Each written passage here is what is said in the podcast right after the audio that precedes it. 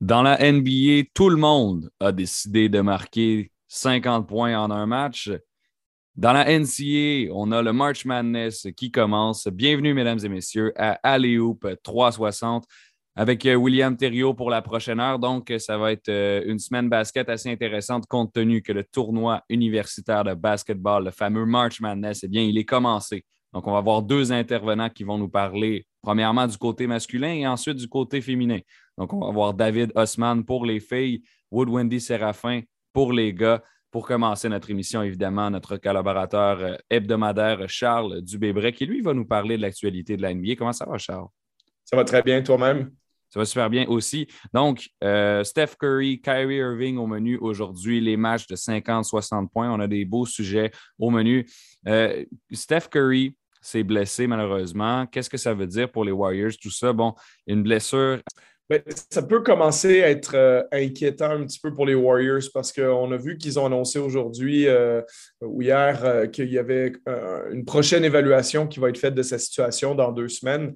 deux semaines, ça nous met déjà au début du mois d'avril. et là, c'est pas, il reprend l'entraînement, si on le réévalue à ce moment-là. Donc, je veux dire, imaginons qu'il a progressé, ça va peut-être vouloir dire ben, il a besoin d'une autre semaine avant de recommencer à faire du travail sur le terrain. donc, c'est pas des bonnes nouvelles pour les Warriors et, leurs supporters parce que euh, je pense qu'on n'a aucune garantie au jour d'aujourd'hui que Steph Curry va être en mesure de commencer les séries éliminatoires à temps. Euh, qu'est-ce que ça implique aussi au niveau du classement? on sait que les Warriors en ce moment euh, ont été dépassés récemment par les, Grizzlies au deuxième mm-hmm. rang de la conférence de l'Ouest. maintenant, est-ce que ça peut les faire dégringoler peut-être au quatrième rang si jamais le Jazz de Utah était capable de, grimper ou si même on avait une, une poussée de fin de saison d'une équipe comme, comme les Mavericks de Dallas qui sont très, très bons, par, par exemple, euh, et l'impact que ça a aussi sur euh, la série éventuelle de deuxième ronde, parce que pour ce qui est des Warriors, on parle d'une équipe qui, on n'essaye pas de gagner juste une ronde de série, on a tellement eu un bon début de saison, puis on a un effectif qui commence à être vieillissant aussi. Donc, chaque saison, chaque petite opportunité de gagner un championnat est extrêmement importante. Donc, mm-hmm. euh, de, de se retrouver peut-être dans une position éventuelle de quatrième ou cinquième dans, le, dans la conférence de l'Ouest, ça implique que ta série de deuxième ronde est contre les Suns de Phoenix, euh, qui ont été quand même de loin la meilleure équipe de l'NBA cette saison, la plus constante des deux côtés du terrain. Euh, puis on sait qu'à Golden State, ben, on a eu la blessure euh, extrêmement longue dont est revenu Clay Thompson un peu plus tôt cette saison. Mais au moment où Thompson est revenu, on a perdu Draymond Green, qui a raté plusieurs matchs. Et là, maintenant qu'on retrouve Draymond Green, on perd Steph Curry. Donc, c'est pas simple pour eux de déterminer qui est capable de jouer à plein régime en séries éliminatoires. Est-ce que Clay est au niveau que ça prend pour amener cette équipe-là jusqu'au bout? Est-ce que Steph va être là? Est-ce que Draymond Green va être à 100% Donc, beaucoup de questions du côté de, de Golden State en ce moment.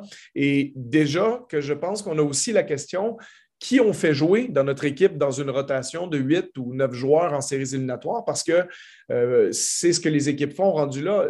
une des belles choses qu'on a vues cette saison, c'est la profondeur des Warriors, mais tu ne feras pas jouer 12 ou 13 joueurs en séries éliminatoires. Donc, euh, euh, c'est bien sympathique ce que, ce que Juan Toscano Anderson, Nemanja Bielica, Gary Payton, tout ça ont amené.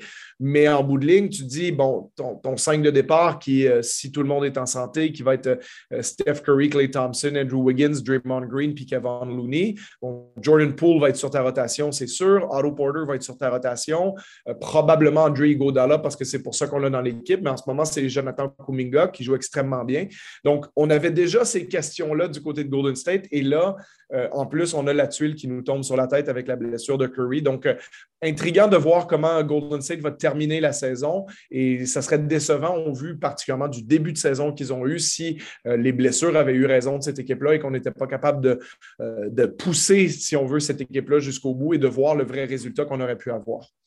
Pour le moment de la conférence euh, de, l'Ouest, Charles, il y a une claire distinction entre les Suns de Phoenix au premier rang ainsi que les prochaines équipes. Les Suns, ils sont à 57-14, donc un pourcentage de victoire de 80% cette année. C'est hallucinant. Les Grizzlies, ils sont deuxièmes avec 9 matchs de moins. Les Warriors suivent à 9,5. On a Jazz, Mavericks, Nuggets et compagnie qui suivent ça. Dans la conférence de l'Est, c'est un peu plus serré. On va pouvoir s'en reparler euh, un peu plus tard. Maintenant, je veux qu'on passe euh, à Brooklyn ou euh, Kyrie Irving. Bon, Premièrement, match de 60 points cette semaine. Euh, NBA Twitter est devenu complètement fou. Tout le monde parlait de lui. Evan Fournier a tweeté que c'était le joueur le plus talentueux de tous les temps. Je ne suis pas certain de pouvoir dire ça. Je, concède qu'il a énormément de talent, par contre, de tous les temps. C'est un débat qui est intéressant à avoir. D'ailleurs, Kyrie Irving n'est pas au euh, NBA 75, donc l'équipe euh, l'équipe pour fêter le, 75e anniversaire de la NBA. Est-ce que tu penses qu'il devrait l'être, Charles, ou, la décision est justifiée? Là? Moi, je la trouve entièrement justifiée. Euh, je ne pense pas que Kyrie Irving avait sa place dans le top 75. Puis je m'explique. Kyrie Irving, là où je rejoins un peu Evan Fournier dans ses propos, c'est que pour moi, c'est un joueur qui a un talent euh, offensif presque inégalé dans l'histoire de la Ligue. Euh, je pense qu'on pourrait affirmer, au moins dans la discussion, mais que peut-être c'est le meilleur dribbleur de l'histoire de la NBA. Euh, c'est certainement mhm. l'un des, tout meilleurs aussi en termes de qualité de création de lancer pour lui-même. Euh, en plus d'être un excellent tireur, il, lance très bien. C'est un joueur qui a des bons pourcentages au niveau de ses tirs à trois points. Cette année, il est à 43% mais ce n'est pas la première fois qu'il passe la barre des 40% Il l'a fait régulièrement dans sa carrière. Il est à 39 euh, de moyenne sur l'ensemble de sa carrière, mais il y, a, il y, a, plusieurs saisons à 40. Il a même déjà fait 40, 41,5 en 2014-2015. Donc, euh, excellent tireur à trois points. Euh, il n'y a pas beaucoup de joueurs qui sont meilleurs que lui pour finir près des paniers, euh, particulièrement avec sa main faible qui est extrêmement impressionnante. Donc, Irving, c'est un talent offensif indéniable. Et oui, je peux rejoindre Fournier en disant, honnêtement, si j'avais à créer un panier pour sauver ma vie, Kyrie Irving, c'est un des peut-être un des cinq choix que je prendrais dans l'histoire de la Ligue, avec Kevin Durant, avec peut-être Kobe Bryant, Michael Jordan. Mm-hmm. C'est vraiment un joueur de ce niveau-là. Mais en termes de pur accomplissement. Puis pour te retrouver sur la liste du NBA 75, pour moi, c'est un peu le, CV de ta carrière. Et Kyrie Irving, pour moi, c'est une carrière assez décevante parce que dans un premier cas, ah dans un premier temps, euh, il y a seulement 600 matchs de jouer dans sa carrière. Il est à sa 11e saison. Donc, c'est un joueur qui a raté énormément de matchs à cause de blessures à travers sa carrière, euh, sans compter la saison actuelle où il y a l'histoire de, vaccination euh, dans la ville de New York. Donc, mais ce n'est pas la première fois que Kyrie Irving rate beaucoup de matchs. En plus de tout ça, ben, c'est un joueur qui, au, bout de trois saisons à Cleveland, les Cavaliers n'allaient nulle part. Il a beaucoup bénéficié du fait que LeBron James est revenu là. Mais trois saisons après l'arrivée de LeBron James, il, quitte les Cavaliers en disant Moi, je ne veux plus jouer dans l'ombre de LeBron, je vais aller à Boston. Par contre, il s'en va à Boston, puis les, Boston, les, Celtics pardon, performent mieux sans lui. Euh, il dit qu'il va revenir, il ne revient pas, il s'en va à Brooklyn, il y a des blessures. Euh, puis bon, jusqu'à maintenant, il est rendu à, à Il n'a même pas joué 100 matchs en trois saisons jusqu'à maintenant avec les Nets de Brooklyn. Donc, si tu veux, c'est une carrière euh, très incomplète pour moi, celle de Kyrie Irving. C'est un joueur qui n'a jamais eu un vote de MVP dans sa vie. C'est un joueur qui n'a jamais été sélectionné sur la première équipe d'étoiles All-NBA, euh, qui a même pas eu, il n'a même jamais eu un vote pour être dessus. Il a été une seule fois choisi sur la deuxième équipe d'étoiles All-NBA. Ça veut dire qu'en globalement, à chaque année, quand les journalistes choisissent les 10 meilleurs joueurs de la Ligue, les 15 meilleurs joueurs de la Ligue, ben, il n'est jamais dans le top 5. Il a été une seule fois dans le top 10 et deux fois dans le top 15. Ah, je rappelle que c'est sa onzième saison. Donc, oui, on peut parler de Kyrie Irving, le talent, on peut parler de son tir euh, au septième match. oui, à son crédit, euh, à son actif, un des plus gros tirs de l'histoire des séries éliminatoires euh, dans la NBA. Ça, on ne peut pas lui enlever ça. Mais il reste quand même qu'il jouait avec un joueur qui est dans la discussion pour le meilleur joueur de tous les temps, LeBron James. Donc, pour moi, la, carrière de Kyrie Irving ne mérite pas, quand on regarde ses accomplissements individuels, elle ne se mesure pas du tout à celle qui a dans celle des joueurs qui sont dans le top 75. Euh, puis je vais terminer en disant une chose. Quand on pense à Kyrie Irving, on pense à marquer des points. Hein. C'est un joueur, c'est pas déjà, ce n'est pas un très bon défenseur, c'est pas un joueur qui est, qui est non plus phénoménal pour créer pour les autres. C'est essentiellement, c'est un scoreur. Ben, au vu de ce que j'ai dit, et, j'ai le classement devant moi, Kyrie Irving, en ce moment, il est le 189e meilleur marqueur de l'histoire de l'NBA. Donc, je veux dire, il est à peine dans le top 200. Donc, on peut revoir la discussion dans cinq ans. Bien entendu, il va avoir grimpé dans ce classement-là. Mais quand la NBA, au jour d'aujourd'hui, en 2022, elle détermine on fait un NBA top 75, euh, ben quand, ta principale carte à jouer, c'est celle d'être un scoreur, puis tu dis oui, moi, je suis le 189e meilleur marqueur de l'histoire de la NBA, euh, je ne pense pas que nécessairement c'est assez pour mériter d'être dans un top 75, même si en termes de talent individuel et de côté spectaculaire pour marquer des points, tu es peut-être un des cinq ou des dix meilleurs joueurs de l'histoire de la Ligue. Ça va être à surveiller la situation de Kyrie Irving. Si, euh, s'il est capable de revenir au jeu à plein temps, ça veut dire que l'État de New York aux États-Unis aura décidé de retirer son, euh, son, vaccin euh, obligatoire, en fait, donc sa vaccination obligatoire pour pouvoir jouer. il avait même là, été dans, dans l'aréna il y a quelques jours et bon, ça n'avait pas passé auprès de la NBA. Ça va être à surveiller toute cette histoire-là de Kyrie Irving et vaccin.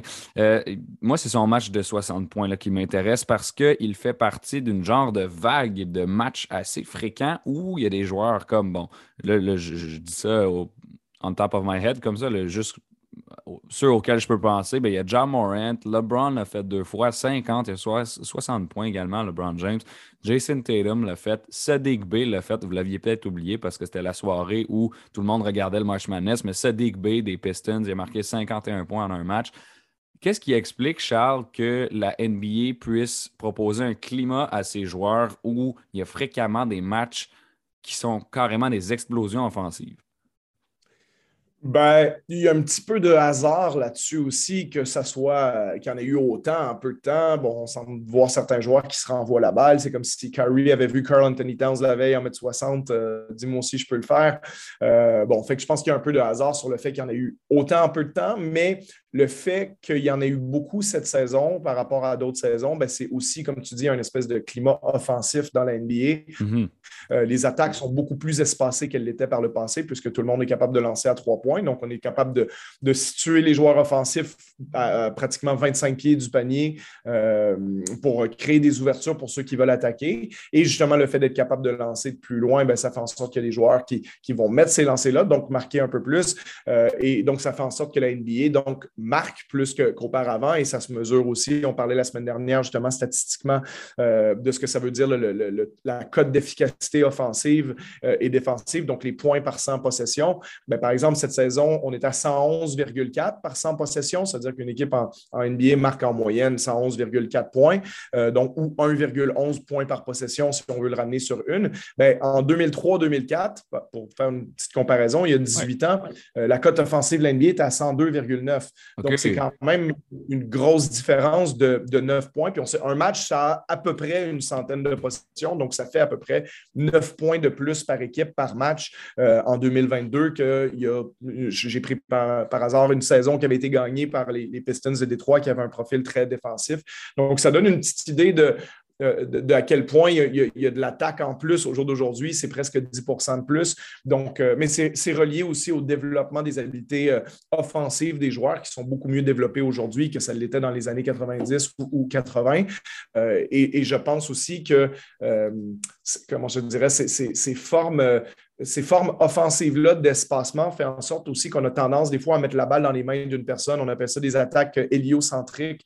Euh, puis ça, donne des possibilités justement au LeBron James, au Kyrie Irving et au, Jason Tatum de ce monde de, bien s'exprimer puis d'avoir des explosions comme on a vu récemment. Donc, pour ceux qui se posaient la question un petit peu comme moi, mais Charles Dubébret vient d'y répondre. C'est le climat dans la NBA, mais en fait, c'est l'évolution euh, des, points par match là, qui permet justement à ce que les joueurs en marquent plus. Évidemment, l'espacement sur le terrain est un facteur là-dedans. Charles, on a encore euh, peut-être un, petit mot sur, les, séries éliminatoires, puis ensuite, j'aimerais euh, qu'on passe à ta capsule explicative sur les stats avancées. Donc, peut-être je te donne une petite minute pour me résumer la course aux séries dans la conférence de l'Est parce que c'est assez serré.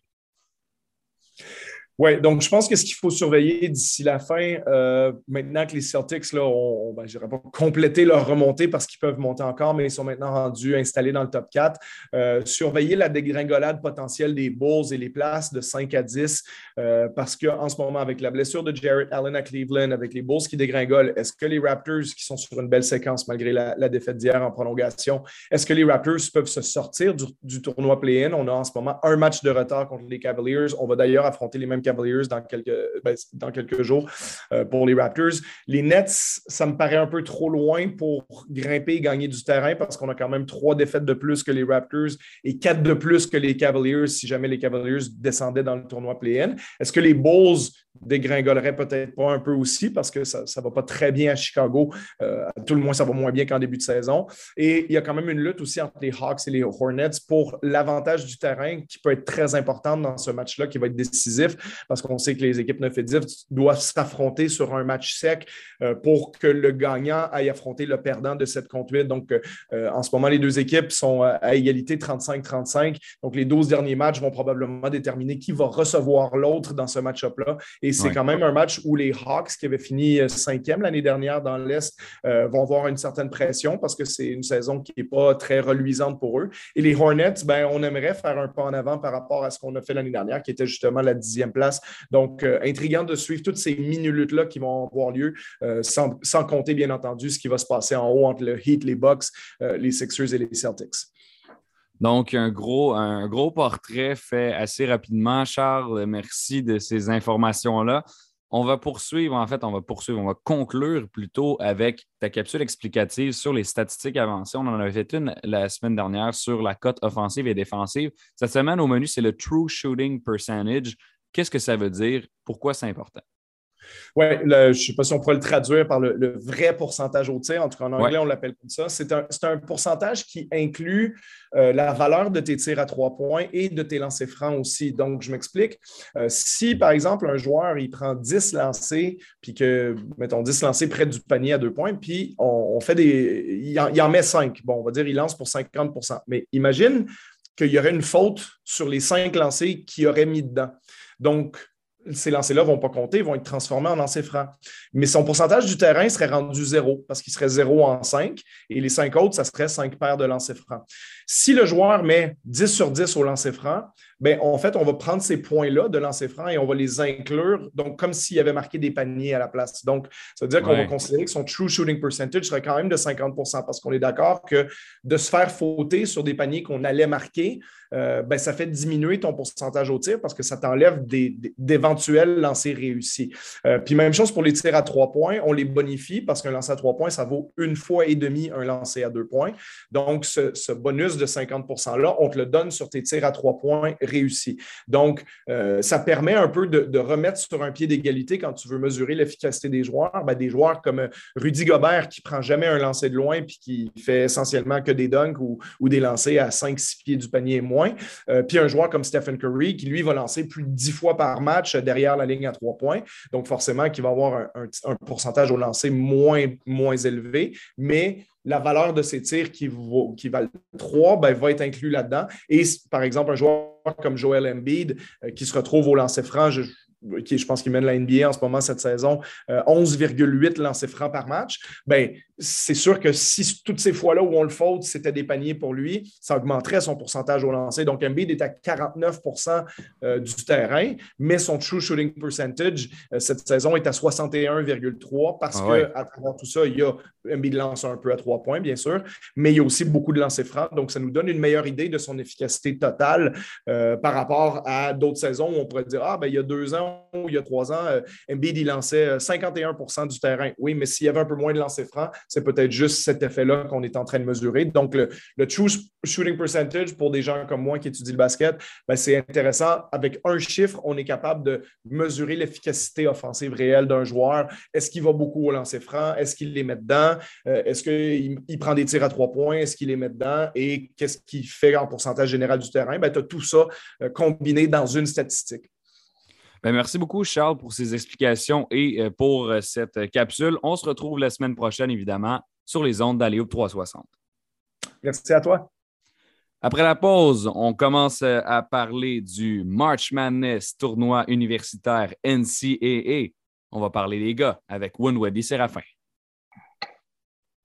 On est de retour ici sur les ondes du 91.9 Sport à l'émission Aléop 360, votre rendez-vous basketball de la semaine au 91.9 avec William Thériault. On a un collaborateur qui est venu quelques fois déjà euh, cette saison euh, à l'émission, Woodwindy euh, Séraphin, qui vient nous parler aujourd'hui du tournoi March Madness qui m'a qualifié de Noël pour les partisans de basketball. Je le vois sourire et je pense que je pense qu'il est complètement d'accord avec ça. Euh, Wendy, on a des équipes des joueurs à surveiller. Aujourd'hui, on fait un survol complet du tournoi masculin. Euh, d'abord, bienvenue, bienvenue à Léop 360. Ben, ben, merci, merci de me recevoir bon matin. Euh, on a plusieurs équipes comme je l'ai mentionné, à surveiller. Bon, là, le tournoi va bon train. Ça fait, ça fait deux jours. Bon, aujourd'hui, on est euh, ça fait deux jours que, la, première ronde est lancée. Bon, là, il reste encore. Euh, bon, en fait, je pense que non, c'est ça. La, première ronde est, complètement terminée. On est maintenant. aujourd'hui, c'est la deuxième. On est, on est maintenant rendu au deuxième tour. Et là, on est rendu à 32 des 64 équipes. Je veux regarder avec toi euh, les équipes que tu penses qui peuvent composer le, Final Four ou peut-être même le Elite Eight. Tu vois, les, les équipes qui se rendent loin, à ton avis, dans ce tournoi-là. Oui. Euh, ben on en a jasé un peu tantôt. Moi, mon Final Four consiste d'Arizona avec Ben Mathurin, un gars d'ici, euh, que, que, tout le monde voit dans, dans leur soupe, puis très, très loin dans, dans le tournoi. Euh, c'est un jeune qui va, qui va faire des millions cet été en se faisant repêcher. Probablement le, le Québécois le, le, repêcher le plus haut ah euh, dans le draft de la NBA. Fait très, très excité de voir ce que, ce que Ben il va faire. Euh, Auburn, Auburn complète mon, mon, mon top 2 de cette région-là. Puis j'ai Baylor et Memphis, mes, mes deux autres équipes de l'autre côté. Puis là, c'est sûr que tout le monde va lever un sourcil. Je pense que Memphis, ils sortent euh, Gonzaga qui sont favoris pour, pour le tournoi cette année et je pense qu'ils les sortent aujourd'hui. OK, donc, ça, c'est une, euh, une, affirmation euh, qu'on ne peut pas juste laisser passer comme ça. Évidemment, il faut qu'on en discute. Euh, je dois avouer personnellement que, bon, OK, oui, je suis un animateur, je suppose d'être impartial, mais là, on est rendu dans, le match manège. J'ai envie de, mentionner mon bracket. Moi, à chaque année, depuis quatre ans, je mets Gonzaga champion. Ça ne fonctionne pas, parce que des fois, ils se, sont rendus deux fois en finale, mais on va gagner. Mais je suis confiant que cette année, ça peut se produire. Par contre, selon toi, Memphis, c'est une équipe qui a du talent NBA, qui est coachée euh, de style NBA. Est-ce que tu peux développer un peu là-dessus? Parce que euh, c'est quand même une équipe qui est classée neuf dans sa propre région. Ce n'est pas énorme. Absolument. Puis écoute, le, tournoi, c'est un match. Tout peut arriver en, une partie. Puis je fais confiance au, talent. Penny Hardaway euh, a montré qu'il était un excellent coach. Puis les gars le suivent. Euh, ça, ça joue fort à Memphis. Puis le, leur meilleur joueur, Jalen Durant, c'est la. En fait, on va voir, parce que on parle de Gonzaga, right? Chet, Chet Holmgren, il est vu dans le top 3 euh, du repêchage en ce moment cette année. Je suis pas un grand fan. Je pense que la physicalité de la game va finir par le rattraper. C'est un joueur de grande taille, mais qui est vraiment mince. Puis je pense qu'aujourd'hui, mais il tombe sur un joueur qui c'est un prototype Dwight Howard, c'est un, un, joueur avec des épaules gigantesques. Il est fait de muscles. Puis je pense que ce match-up-là va être, va être compliqué pour, pour Chet aujourd'hui. Mm-hmm. Donc, c'est une des grosses raisons pour laquelle je vois, je vois Gonzaga euh, pas s'en sortir. Puis, euh, on en parlait aussi un peu. Je, questionne ce qu'eux, ils voient dans l'année.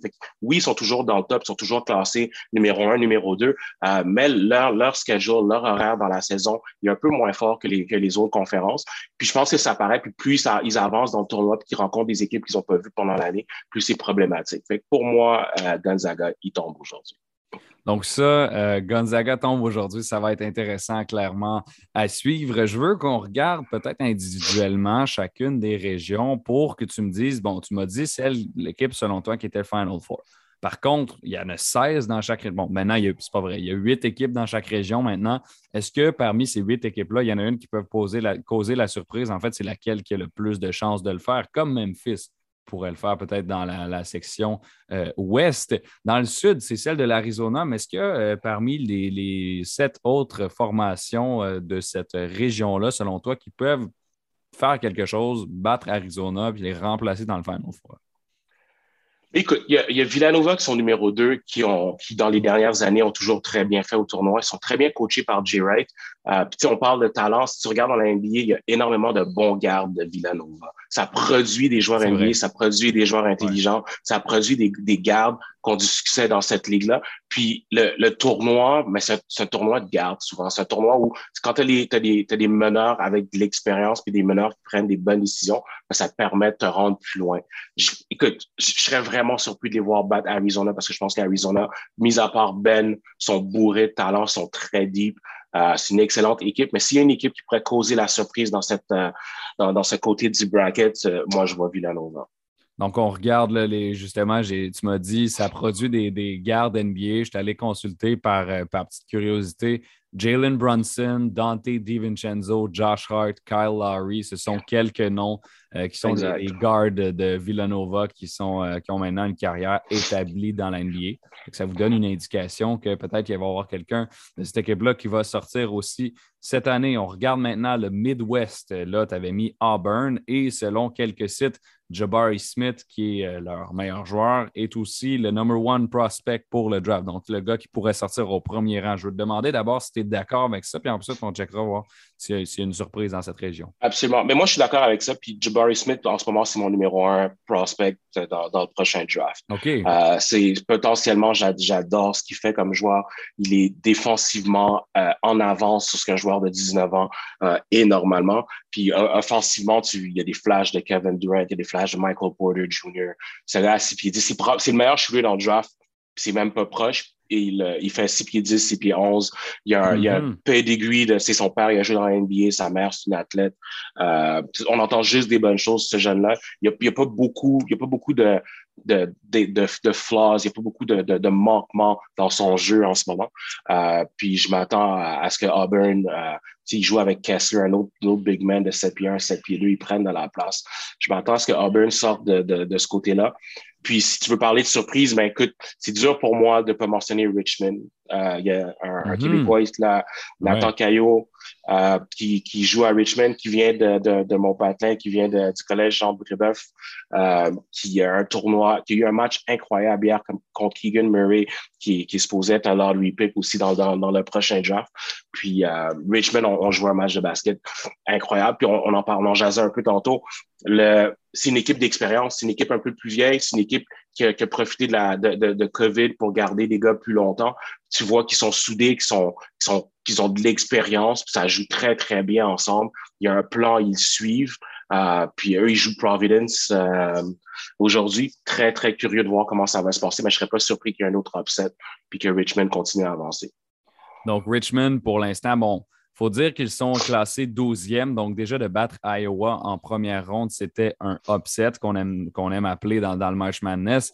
Ensuite, il y a Providence. Donc, s'il gagne aujourd'hui, c'est le Sweet 16 et par après. Et quand même, euh, rendu là, on, tout, tout, peut arriver carrément, comme, euh, comme le, March Madness euh, veut, veut, le dire. Hein? Tout, tout, peut arriver carrément. Nathan Caillot, c'est l'un des deux Québécois qui est toujours présent dans le tournoi, évidemment avec Bénédicte Mathurin et Arizona qui sont classés premiers dans leur propre région. Donc, ça va être intéressant de voir tout ça. Il y en avait six au départ. On va glisser un mot sur eux. Après avoir parlé de la région Est, là où tu places Baylor. Euh, qu'est-ce qu'il y a euh, d'autre dans cette région-là? Bon, il y, a, Kentucky qui a perdu en première ronde. Ça, risque de faire mal. Sinon, il y a peut-être Purdue qui peut faire quelque chose. Exact. Mais moi, j'aime bien, bien Purdue.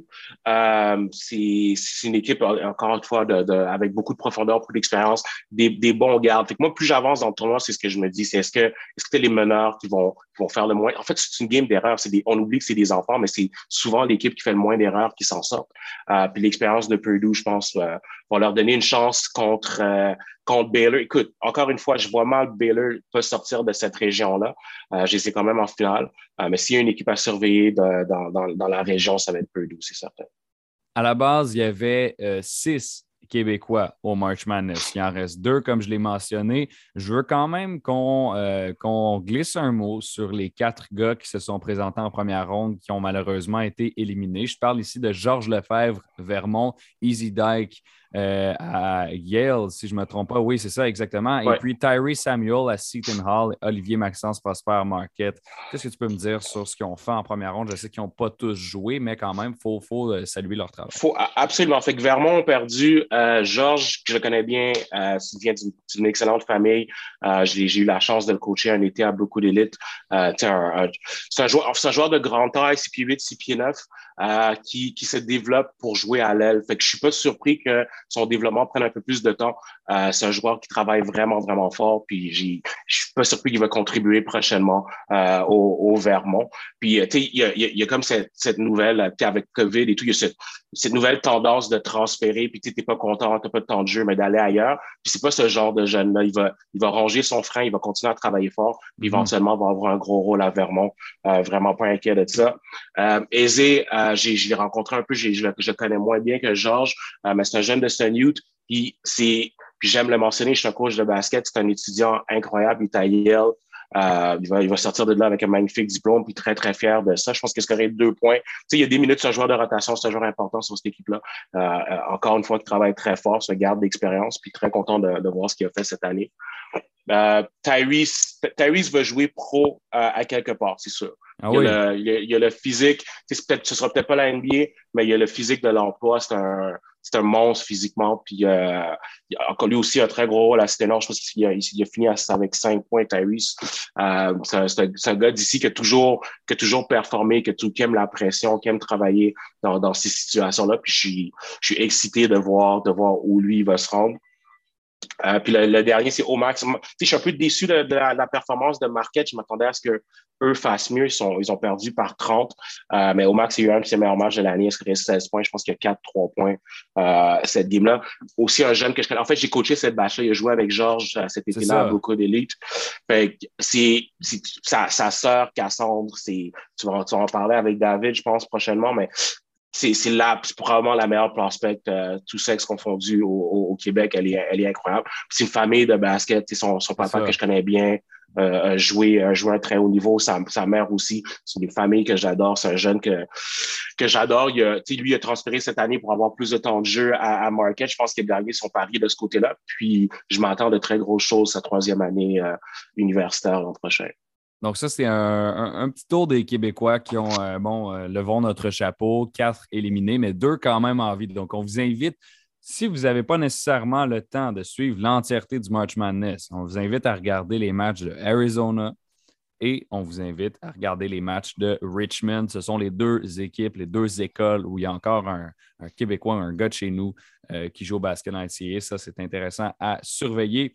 Maintenant, Wood Wendy, tu un gars qui regarde beaucoup les espoirs de la NBA. Pour toi, March Madness, c'est Noël, mais le repêchage de la NBA, c'est l'est aussi. Et ça tombe bien. Ça tombe bien parce que le March Madness, c'est une excellente opportunité d'aller évaluer des espoirs. Donc, est-ce que tu peux. Bon, on a parlé de Jabari Smith, qui est, tu l'as dit, selon toi, le premier choix au repêchage en 2022. Qui sont les autres personnes, les autres joueurs à surveiller dans ce tournoi-là qu'on n'a peut-être pas encore mentionné présentement dans notre discussion? Euh, fait qu'on n'a pas mentionné euh, Paolo Bencaro à Duke. Euh, qui lui aussi, il, va être mentionné, dans, il va sortir dans le top 5, top 3 probablement euh, du prochain draft. Euh, cette région-là est super intéressante parce que tu as Chet, qu'on a mentionné plus tôt, et Jalen Durant, puis Paolo dans la, dans, dans la même région. Fait qu'ils vont se croiser éventuellement. Puis ça, ça va être très fun à voir. comme, comme fans du draft, pouvoir voir ces affrontements-là, pouvoir évaluer un joueur contre l'autre, c'est super excitant. Écoute, on on, on pas de parler de Ben puis d'Arizona, puis c'est le fun de pouvoir se dire que non seulement on suit un Québécois, mais on suit un gars qui va pouvoir se rendre se, se, faire drafter super. Ben, plus haut que n'importe qui si j'avais fait drafter euh, venant de Montréal, venant du Québec. Euh, puis suivre qu'est-ce que Ben il fait. Il a un très bon premier match. Euh, c'est sûr que, que c'est excitant. Puis il y a beaucoup d'attentes. Est-ce que est-ce qu'il va il va performer défensivement? Est-ce qu'il est capable de, de, créer pour ses coéquipiers, etc. Il, a, il est, tous les yeux sont rivés vers lui. Euh, puis c'est, fou. c'est beaucoup de stress pour un pour un, un, un jeune joueur euh, à, à, cet âge-là. Mais s'il y a des millions en jeu en ce moment, fait d'une performance à l'autre ça, ça peut changer ton rang au repêchage. Puis ça, c'est, beaucoup d'argent. C'est, beaucoup de changements qui s'en viennent dans, dans les prochains mois pour, pour, pour ces jeunes-là. Puis très excité de voir ce qui va se passer euh, pour, euh, pour Ben aussi euh, à Arizona. Puis si tu veux un sleeper, peut-être, il y a Notre-Dame, il y a Blake Wesley à Notre-Dame, euh, 6 pieds 6, que moi j'aime beaucoup, beaucoup. On n'en parle pas assez. Puis, euh, je pense que lui, avec un, bon tournoi, il y a un bon premier match, avec un bon tournoi aussi, pourrait, euh, pourrait monter dans le draft, pourrait, pourrait finir par être un lottery pick. Euh, donc, c'est un joueur sur lequel j'ai un œil également. Donc, Blake Wesley, c'est un gars de. C'est un, un, freshman également. Avec, ça, va être, ça, va être intéressant de voir. Notre-Dame, c'est quand même une équipe qui était, classe, qui était classée 11e, qui, est, qui a fait un upset en première ronde. Donc, ça, va être, ça va être cool à surveiller. Si, euh, bon, là, on a encore euh, peut-être une petite minute là, avant qu'on se quitte, euh, j'aimerais ça que tu me parles des matchs qui vont être intéressants à regarder. Parce que là, on a, parlé des joueurs, on a dit des équipes à surveiller, mais des duels intéressants, des match-ups qui sont, qui, sont, qui, sont, qui sont le fun. Absolument. Mais que si, si tu n'as pas grand-chose à faire aujourd'hui, là, euh, on, a parlé, on, a parlé de Gonzaga-Memphis. Fait que ce soir, 9h, 9h40, Gonzaga-Memphis, c'est un no-brainer. C'est un incontournable. C'est un, match-up à regarder. C'est Chet contre Jalen Duran. Euh, moi, je, moi, je rate pas ça, c'est certain. Euh, sinon, cette fin de semaine, ben, Duke, Michigan State. Tu sais, Michigan State ne sont pas classés aussi haut que, que Duke, mais ils ont gagné, ils ont gagné, ils sont, sont sortis par la peau des fesses hier mais c'est toujours des bons match-ups. Tom Izzo, c'est un excellent coach. Euh, ça va être Izzo contre Coach K qui, fait son dernier tour de terrain. Euh, ça va être super intéressant à suivre. Je pense que c'est un match-up à ne pas à ne pas rater également euh, de, demain dimanche. Puis Auburn Miami, j'aime le grit, j'aime comment ils jouent. En fait, ils, jouent quasiment comme l'équipe de football. Ils, ont, sont très réputés pour avoir un, programme de football incroyable. Puis les, les, les, gars, ils ont comme cette, ce tempérament puis cette de, de on, a peur de rien, puis on peut, on peut battre n'importe qui. J'ai très hâte de les voir contre Auburn euh, demain également. Ça marche. Merci beaucoup. C'était Win Wendy Séraphin pour euh, ce segment March Madness NCA masculin. Merci, Wood, d'avoir été là. Merci à toi. Après la pause au, 91-9 Sport, oui, ça va être euh, David Osman pour le volet féminin.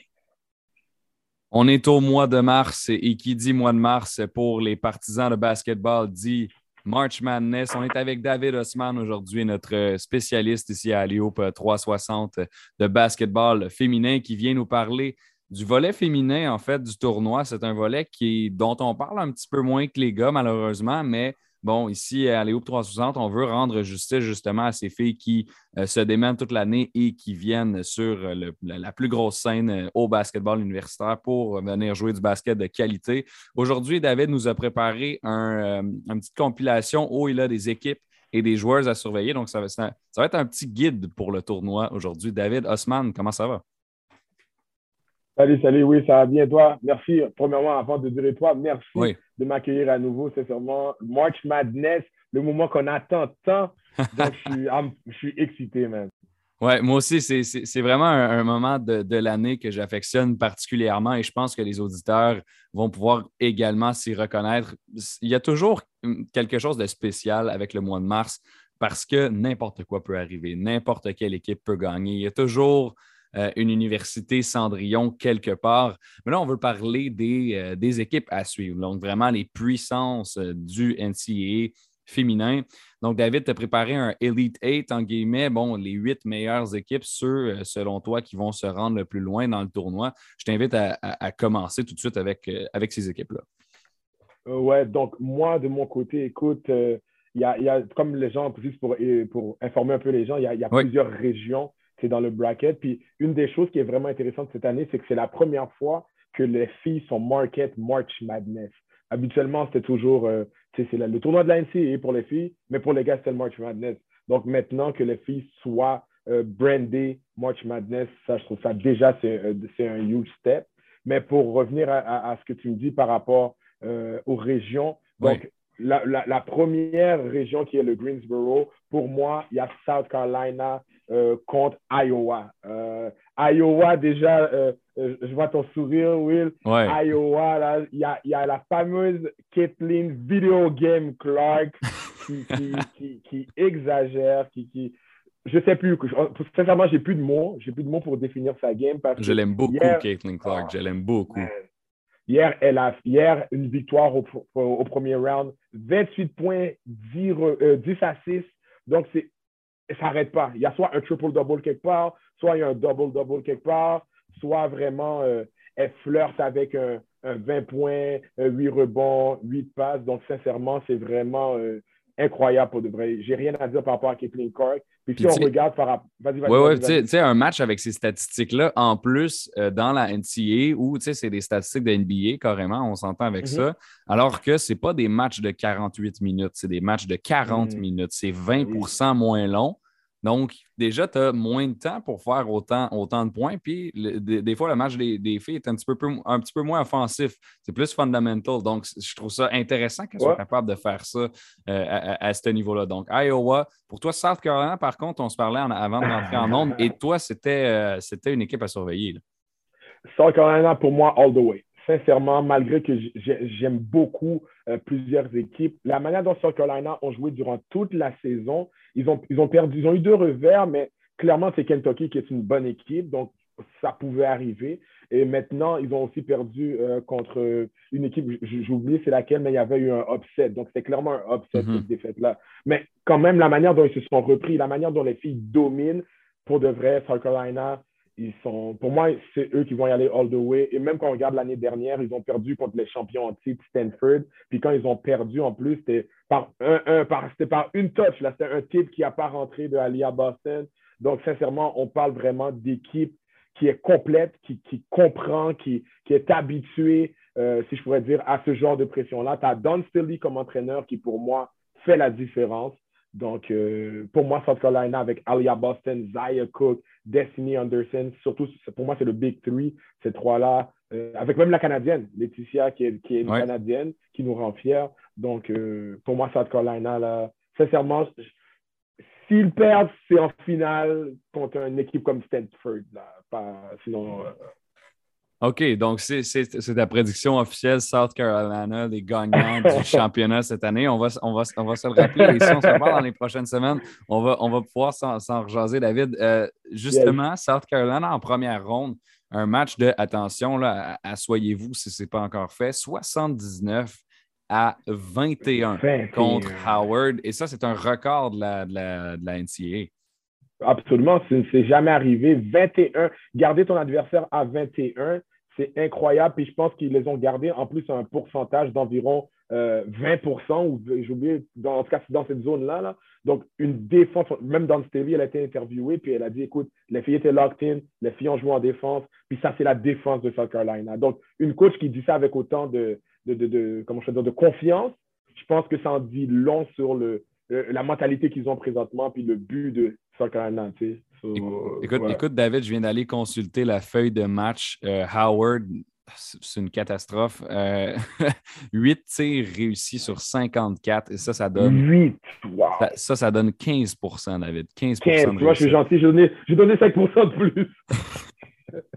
OK, euh, on passe à la prochaine région. Donc, ça, c'était le Greensboro. Maintenant, le Spokane. C'est bien Spokane? Spokane? Bon, Spokane, on va dire. Spokane. Euh, ouais, bon. On a Stanford, euh, les champions en titre, et Maryland, selon toi. Ah ouais, ouais. Puis écoute, Maryland, là, qu'est-ce que, à Maryland, que je trouve très intéressant, Will, c'est qu'à Maryland, tu as une, deux, trois, quatre, cinq filles à plus de 10 points par match. Et tu en as deux autres à comme 8 points par match, une autre assez sec. Juste, entre sept filles, tu as près de 70 points. Puis on dit, je dis plus de 10 points par match, donc il y en a une qui est à 17, l'autre est à 15, l'autre est à 12. Donc vraiment, comme sept filles, tu en as sept qui scorent à peu près presque 72 points par match. Là. Fait que maintenant, tu te dis, et ce genre d'équipe-là, pour moi, euh, ce sont les équipes les plus euh, dangereuses. Dangereuses pourquoi? Parce que tu ne sais jamais qui, cette game-là, va décider de faire 30 points. C'est un peu là où que, le, pour les entraîneurs, c'est difficile d'être capable de dire OK, ben voilà, je vais surveiller, on va surveiller telle fille, mais tu ne sais pas si l'autre fille va faire 20 points. Donc, je ne sais pas si, si, si, tu es d'accord avec ce que je veux ben, dire. absolument, parce que euh, la menace peut venir de partout.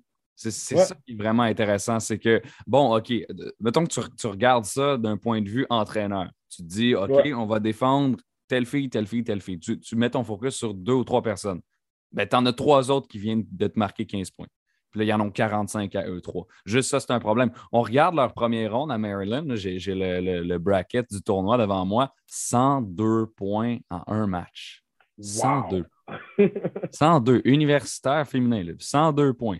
C'est ridicule complètement. Ils ont gagné par 30 points. En plus, leur adversaire Delaware a fait 71. Donc, 71, c'est pas mal. Il y a des équipes qui ont, gagné des matchs avec, euh, ce, total de points-là. Mais non, Maryland ont décidé d'en marquer 102. Donc, ça ne se fait plus comme ça. Donc, euh, du côté de Stanford, est-ce qu'on a, En fait, on a Haley Jones et Cameron Brink que tu, que tu m'as dit qu'il fallait surveiller. Tu peux me parler un peu d'elle? Cameron Prink, d'ailleurs, hier, ils ont joué euh, Stanford, puis ils ont gagné. Ils ont gagné haut la main. puis, puis, et ça, là, ça me fait un peu penser, tu vas comprendre mon point, Will, c'est un peu le, le, Warriors. Tu sais, les Warriors, quand ils ont perdu, quand il y a eu les blessures de Clay Thompson, tout ça, il y a comme ce qu'on appelle l'ADN du champion. Malgré qu'ils étaient dos au mur, ben, c'est vraiment une équipe quand même qui est capable de step up, puis de dire, OK, tu sais quoi, je dois gagner. Tu sais, je, je, sais qu'est-ce qu'il faut pour gagner. Puis Stanford, je me dis, c'est un peu cette équipe-là. Ils savent qu'est-ce qu'il faut pour gagner. Ils ont gagné, euh, ils sont arrivés en finale, ils ont goûté à la victoire, puis ils sont en, santé. Donc, je, me dis vraiment que ce genre d'équipe-là, ils ne vont pas arriver avec une peur. Ils, ils arrivent confiants. Nous sommes l'équipe à battre. En plus, maintenant, on est, on est brandé. En plus, maintenant, ça se passe. Il y a, il y a du coverage. Donc, euh, écoute, pour moi, Stanford, ma finale à moi, sincèrement, euh, là, si je ne suis pas biaisé, pour moi, c'est South Carolina contre Stanford en finale. Ça, c'est mon opinion. Euh, à Stanford, comme tu dis, tu as Ellie Jones qui n'a pas très bien joué hier. Elle n'a pas connu une très bonne game, mm-hmm. mais on peut pas. Elle est tellement dominante qu'on ne peut pas se dire, OK, elle a mal joué, puis c'est fini. C'est à Cameron Prink, par contre, qui, qui est d'une très bonne, elle est, très grande, elle est environ 6, 4, 6, 5, Cameron Prink, puis elle a fait 11 points, 11 rebonds, 4 beaux blocs, 4 blocs, tu sais déjà que dans le basket, c'est beaucoup. Oui, non, absolument. Tu as, le meneur de la NBA euh, qui en fait 2.2 euh, par match. Donc, quand tu es à 4 en une partie, on, sait que tu as, joué un beau match défensif. Région du Wichita, maintenant, on est toujours avec David Osman, notre collaborateur basketball féminin, pour parler du March Madness des femmes. Louisville, Baylor, ce sont les formations à regarder dans cette région-là pour toi. Euh, oui, je, suis chanceux, tu sais, je le dis sans aucune prétention, je suis chanceux d'avoir une belle relation avec Jeff Ward, qui est euh, l'entraîneur euh, de Louisville, et on s'est parlé la semaine passée. Puis je lui disais, tu sais, c'est quoi, tu sais, comment il. Tu sais, je trouve que l'équipe, elle, elle, a, elle, elle s'est bien repris, mais tu sais, Louisville, elle est un peu c'est pas, pas constant. Des fois, tu n'es pas trop sûr, tu sais pas trop à quoi t'attendre. Des fois, il joue très bien. Des fois, tu sais, puis il m'a dit, il m'a dit, don't worry, don't worry. Ah, OK. les, filles, elles sont, elles sont là, elles sont, elles, sont, elles sont solides, puis elles ont terminé très bien la saison. Donc, euh, pour moi, il y a encore du Eleven Lead qui, qui, qui je sais pas, Will, mais pour moi, c'est une bombe à retardement. C'est une bombe à retardement parce que je me dis que euh, elle est, oui, j'étais un petit peu déçu parce qu'on avait toutes de grandes attentes, comme j'ai dit dernièrement, par rapport au fait qu'elle s'entraînait avec Kobe, elle était un peu sa protégée aussi.